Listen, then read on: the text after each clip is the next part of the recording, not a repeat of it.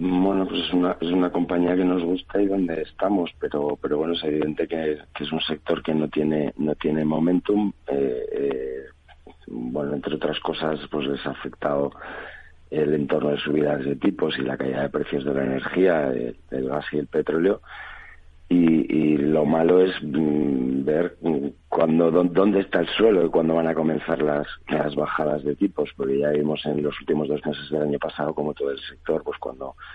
cuando las expectativas de, bajadas empezaban a adelantar hasta el mes de marzo, pues pues como rebotó.